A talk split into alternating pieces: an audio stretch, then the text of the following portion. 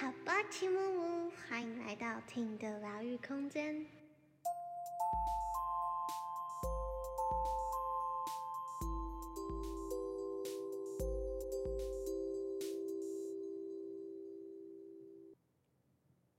今天找了一位特别的来宾，洗洗好吃的菲菲。那我跟他呢是在一场阳明山上的静心的活动，然后去他在那里作为我们三天两夜的舒适的师厨。那每一餐呢，我都是吃的非常非常的饱。我平常食量不大，可是吃了菲菲的食物是一直吃，一直吃，一直吃，一直吃，觉得非常好吃，而且身体是非常舒服的一个状态。那我们欢迎菲菲。Hello，大家好，我是菲菲。好，那想要问一下菲菲，为什么会创立洗洗好吃呢？嗯，原因其实蛮简单的诶，当初六六年前想创立，只是因为不想在外面上班了，嗯嗯，就单纯不想受雇于人，然后才开始想说，那可以做些什么事情。嗯，那我在我在报名那场活动的时候，就有看到你的介绍里面有写到书创作使者，我对这三个词蛮好奇的。嗯嗯，因为通常大家可能对于料理的人啊，就会把它定义成厨师嘛，这是大家最浅显易懂的一个名词，一个职位。那我自己并不觉得自己是一个厨师，因为我也不是科班生。然后在做洗洗好吃以前，其实我也是不会做菜的。嗯，然后后来我就想到，其实，在做料理的过程也像是创作，嗯只是每材不一样而已。我是用食物啊，用蔬菜水果来做为我的美材去创作，所以就是书创作使者，然后使者这个我觉得是相同重要的，就是吃的人，嗯。就是我不是只是用这些去展现我自己而已，其实我同时也是吃的人，我也是嗯。要站在一个可能客人立场或是消费者的立场去经验，共同去感受这一切。嗯，我在那个介绍里面有看到你写料理如一场演出，一场使者，料理人与食材交织的无感即兴展展演，没有固定的菜色，只有当下。这一段我也非常喜欢呢、你是在整个过程中都是随当下的流动跟直觉去做料理的吗？嗯，大部分的时候是，所以遇到跟我要菜单的团队，我其实 会有点困扰。真的哦、对，嗯，那所以你是收到那个邀请之后，你从开始备料的时候，就都是随着当下直觉去背的，这样。嗯，在嗯，可能通常接案会是两三个月前就会先敲定时间，嗯然后嗯，菜色的部分我通常是会到活动开始前，可能一周我才会想说啊，那最近市场上有什么样的菜可以去玩啊，然后就是吃当季嘛，当地的蔬菜，然后或是我到了不同的地方去煮饭，那每个城市它可能有的特色食材也都不太一样，这样。嗯，了解。然后我还有看到你的介绍里面有一句是具生活感的舒适料理，我对这一句非常感兴趣，你可以多说一点吗？嗯，具生活感，就是我觉得生活是生活感非常重要啊，嗯就是要落地嘛。你如果 OK 一个三天两夜的假期，然后你吃的东西是跟你的生活，嗯、比较没有那么连结的，就像我们偶尔可能会想要上一个好馆子去吃一顿大餐，可是嗯。通常那就是一个昙花一现。嗯。如果我现在问你说，你此生最印象深刻的一道菜，绝对不会是最贵、最喜花的那一个东西，嗯，会是跟身体、跟你的情感有连接的，跟你的生活有连接，因为那是最嗯、呃最真实的经验。所以在做菜，我我特别强调要具生活感，就我不会用那种很很难取得的食材啊，或是很很高超的技巧，反正就是很很妈妈会做的菜，好可爱，妈妈会做的菜，对，就是让大家好像回到生活中也可以去做的感觉。嗯，比较容易可以去延续它吧。嗯，那你在这创业六年有什么样的转折或转变吗？啊，转折，嗯，其实一这六年来就是一直一直的在在转型调整，对，倒倒是没有什么巨变啦。啊，就是从最一开始，其实嗯，洗洗好吃是从路边摊一个小摊子卖饭团开始，我们是做手工饭团，然后做了半年之后，发现啊，这样子好累哦。嗯。要很早起床准备料啊什么什么的，然后考虑到自己的身体可能没有办法长期的去负担，然后半年后我们就开始转型，开始跑一些市集、音乐季等等，然后到现在是用工作坊、私厨合作的方式，是我们觉得最舒服的，所以它是一直在嗯持续变化转动的过程。嗯，你说工作坊会是一个最舒服、最适合的那个差异是在哪里？嗯，差异就是在刚刚提到的生活感。嗯嗯，如果是在工作坊，通常都是三到五天、七天，有些甚至是十天、一个月的课程。那大家每天相处在一起，然后三餐都是一起吃，那就是一个有生活感的作息。啊，那如果像我以前，如果是在路边，那可能就是一个擦肩而过，哦，然后或是在市集啊等等，很多都是一面之缘，其实会哦有点可惜。啊，这让我想到，就是你刚刚整个过程中好像一直提到生活感这件事，这也是我觉得蛮注重的事情，就是要把。就是我们常谈身心灵，但是要到底要怎么把身心灵落实在生活中？然后我记得我在活动中的时候，我就是因为我一直也很想料理，可是我就觉得料理这件事情对我来说好像一直有很多的坎，或是离我很远，所以我在那个活动中就问了菲菲说，到底要怎么简单的做料理，让我觉得这件事情我好像办得到。对，然后在这之前好像也问菲菲，就是我在问菲菲的时候，我会觉得，诶，菲菲好像对于，嗯、帮助大家觉得料理这件事情很简单，或是很开心的玩料理，你好像也是会眼神发光的。嗯，嗯，那你要不要跟大家分享一下怎么简单料理的心法吗？或是简单料理哦，最简单的那个 小本本，最简单的就是第一个，你食材基底好嘛？那那个好，当然就是依照你自己的能力范围跟你身体真正的感受去判断哪些是你真的需要的食材。然后，其实你食材基底好，然后是你需要的话，不需要过度的料理，都会蛮好吃的。那要怎么知道自己身体需要的是什么啊？嗯，我觉得这这个可能需要练习诶，嗯就是你今天吃的这个东西是你欲望罪恶的食物，可能今天特别累，你想要吃一些炸的啊，或是比较油腻的啊，或是冰凉的东西啊，那这个就可能是比较呃特殊的一个状状态嘛。嗯它不会是你的常态。那如果是的话，可能也要注意了。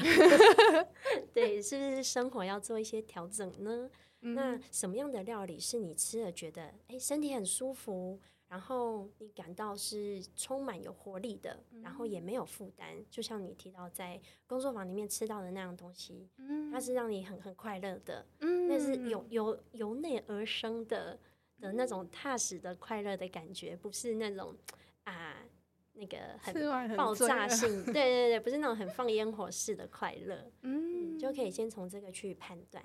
哦，所以也是让大家先从吃开始去经验，去觉察自己吃完哪些食物之后有什么感受，这样。嗯，嗯，那在挑选食材的部分要怎么去挑呢？哇，挑选食材真的是一个大学问呢。嗯，我自己在挑菜哦，通常都是凭直觉，嗯，就是你会感受到那个蔬菜在呼唤你，真的，就明明可能好三十颗南瓜样摆出来，嗯，但你的手就会莫名想伸向伸向某一颗南瓜的那种感觉。嗯，我可以懂哎，我可以对，有一点 抽象，可是其实你只要静下心来，我相信身体都会呃引领你。嗯，我自己在就是有一阵子，我就开始在想要料理这件事情的时候，我就会。那一段时间，我就会开始去问自己说，就是嗯，有点像是对自己的身体讲话。我就想象它是感受他的状态，然后去问他说：“你现在想要吃什么？”或者是就是眼前的一串香蕉，我就会手伸过去，然后就说：“嗯，你想要吃哪一串？” 对，然后就就会有感觉，就是你当下握下去，你就会直觉就会很强烈，嗯，就是这一个，你的身体会回应你。对，那这一块感觉好像也是大家需要练习跟自己的身体连接跟对话的。嗯啊，没有感觉就没有感觉，没关系啊，不要给自己身体太大的压力。那你是在一开始就这样子去挑选食材吗？就是你一开始直觉就这么强吗？嗯，哎，对，因为我是直觉型的人哦。因为我想说，有些人他可能会有。就是没有感觉的困扰，那是不是就以你刚刚说的，就是先没感觉就放松，让他没感觉，然后久了一次一次的累积，会慢慢会有一些回馈或感觉吗？刚刚有提到放松其实是一个关键诶，你要有感觉之前必须先放松啊，对，真的，不然很多都是头脑自己脑补的东西。嗯，真的。我记得那时候我在问菲菲料理这件事情的时候，菲菲就有点出来说我脑袋太多太多声音了，然后我当下就有一种嗯，对我被打中了，没错，我就是想的太复杂，然后觉得很难，然后我其实明明。都有这些直觉去挑选食材，可是我就是不相信自己。嗯，那在料理的部分，菲菲会怎么建议啊？一个完全没有做过任何料理的人，要怎么开始他的第一次？完全，嗯，完全没有做过料理。嗯，那我们可以先从厨具开始，因为基本上就是瓦斯炉，然后或是电磁炉或是电锅嘛，嗯，那就看哪一个是那个新手可以操作的，嗯，因为像我自己小时候我是不会开瓦斯炉的，嗯，因为我觉得好可怕哦，那个啪啪就是怎么样都不知道不知道如何去开，那。如果你也有一样的困扰，那或许电磁炉比较简单，因为它就是按键式的嘛。嗯。或是电锅，其实现在市面上也很多那个电锅料理的书啊，因为就一键到底，就先选自己嗯容易上手的工具，嗯，开始。嗯。那我就是我那时候在想料理这件事情的时候，我的第一大恐惧就是。食物，我要怎么知道它有没有熟？我如果只要没熟的，会不会身体怎么样啊？我觉得想的很可怕，然后我就一直不敢开始。关于这一点，菲菲有什么样的建议或者想法吗？嗯，有熟真的是一个最基本的，只要有熟就 就是再来就是调味喽。这样，那有没有熟，要怎么去去看它？嗯。其实水煮是最容易的，嗯，因为你就水滚，然后食材丢下去，然后你可能可以看到它颜色有一点变化，可能像叶菜类嘛比较好判断，嗯，它可能从鲜绿色，然后变成碰水之后有一点呃深色啊，这个就是看得出来的，嗯，然后或是根茎类，你就筷子戳戳看有没有透，然后基本上蔬菜。都还蛮容易熟的，嗯，我觉得水煮是最容易的。嗯，那如果是要用炒或是煎的话，只能说就是试吃喽，慢慢经验。我第一次炒高丽菜也没有熟啊，还没加盐巴呢。对，嗯，所以一样就是，我觉得好像是不要害怕试错这件事情，好像很重要的一个心法。嗯。那在吃的这方面，嗯，菲菲是一开始就是吃素吗？还是？嗯，我是从小家庭的环境吃素，所以我非常习惯素食在我的生活中。那我自己曾经也是有吃过肉啦，嗯，然后真的完全吃素，大概是几年前，其实我有点忘了，可能十年吧。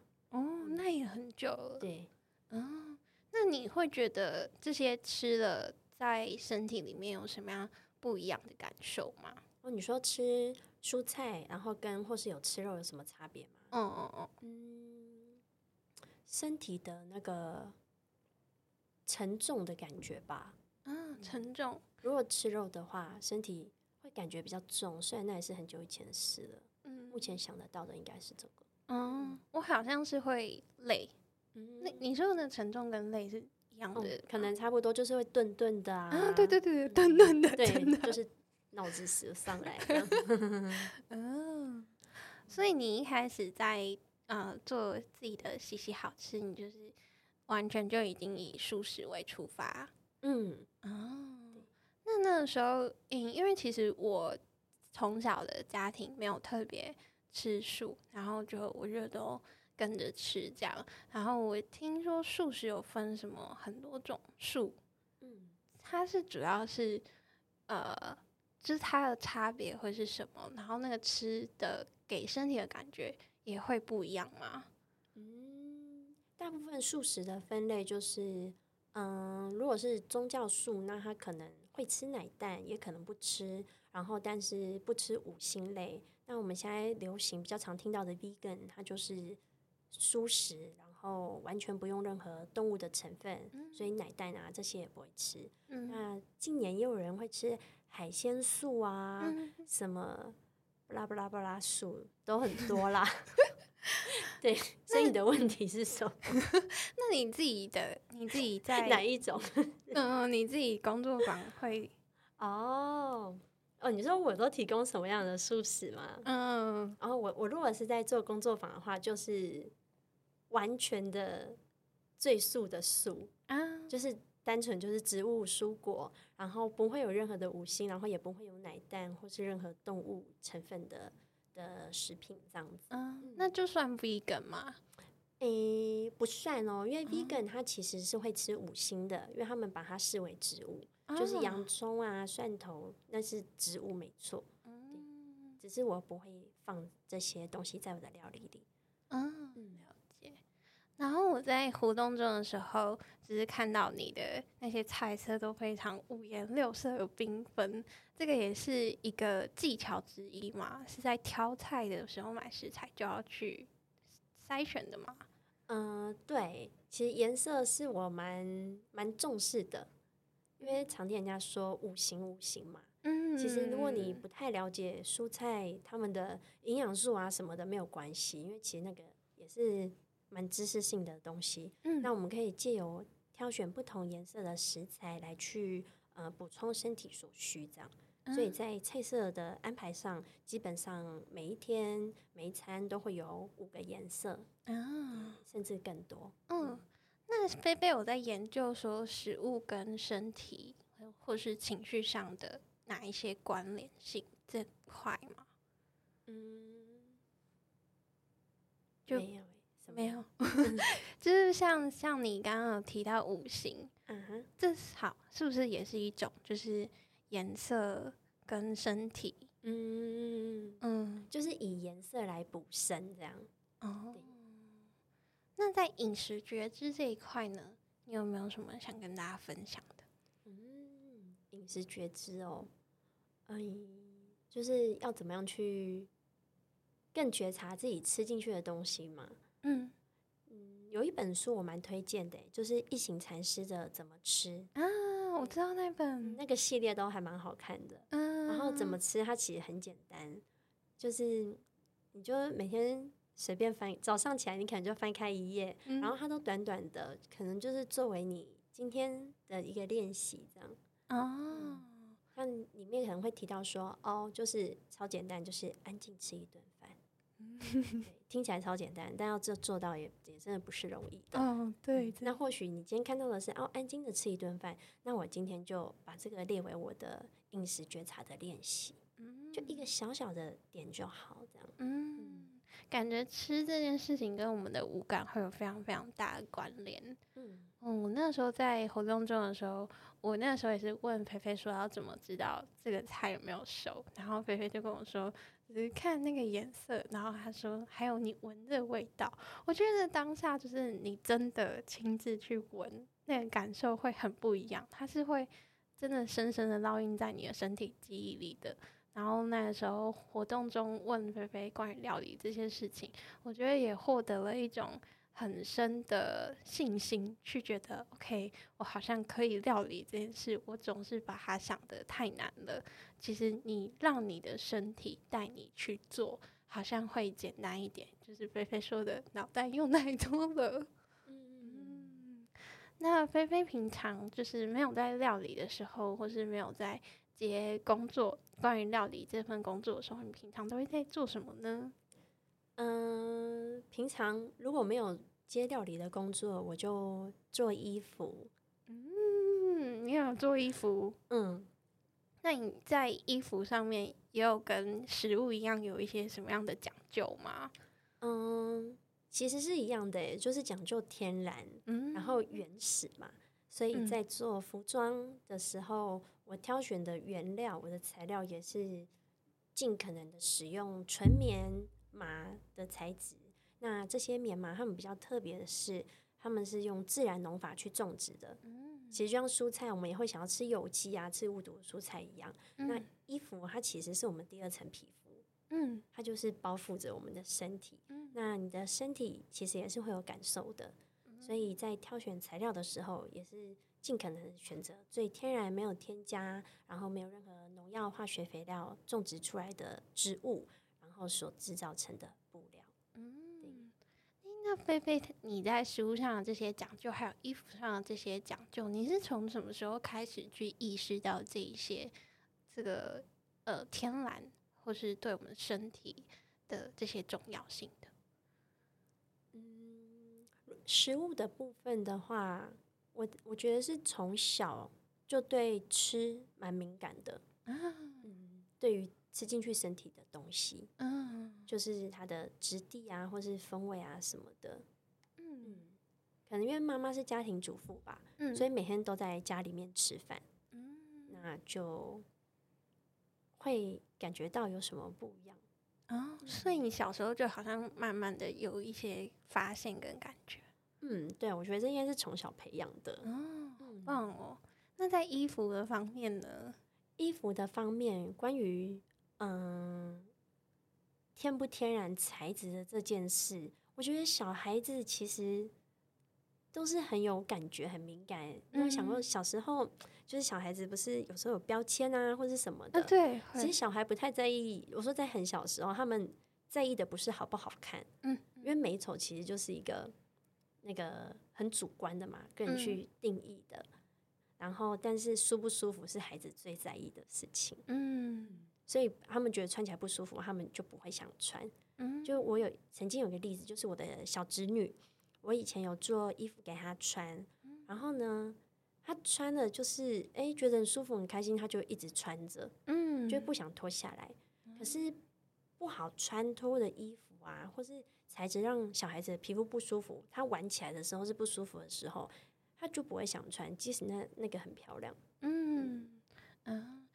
在食物呃呃说错，你在衣服的这一个品牌是叫做什么啊？嗯，就是我的名字啊，就是 对设计师本名。所以大家要怎么找到你的？哦，可以那个就是 Facebook 或 IG 都可以，这样之后可以放在你的链接上面。嗯，那你要不要先稍微口述一下名称？就是亚飞样啊。Y A F E I Y A N G 就可以搜寻得到我。嗯，那在西西好吃也是一样，在 F B 跟 I G 直接搜寻西西好吃。对，西西好吃，欢喜的喜。这样。嗯，那如果大家需要什么样的服务的时候，要去找你呢？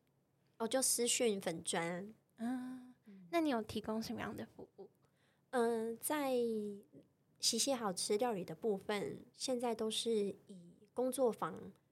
那个私厨的方式，嗯，合作这样子，嗯，那衣服呢？衣服你有衣服，有收什么样的哦，就是？其实有有现货的话，在网络的平台是可以直接买得到的。那大部分的客人都会是来工作室预约来，然后参观定制这样子，嗯，量身定制。哦，所以大家如果有需要，也是可以直接到你的工作室的啊。对，那工作室也是上你的 FB 跟 IG 就可以找到吗？嗯，要私讯我，我才给你地址。了解。那菲菲最后还没有什么想要特别分享或是想说的呢？哦，就很开心今天可以来上听的节目，然后希望大家都可以好好吃饭，好好生活。耶，好。那今天谢谢菲菲。那最后一样，都祝大家都可以有意识的过生活，安在当下。拜拜。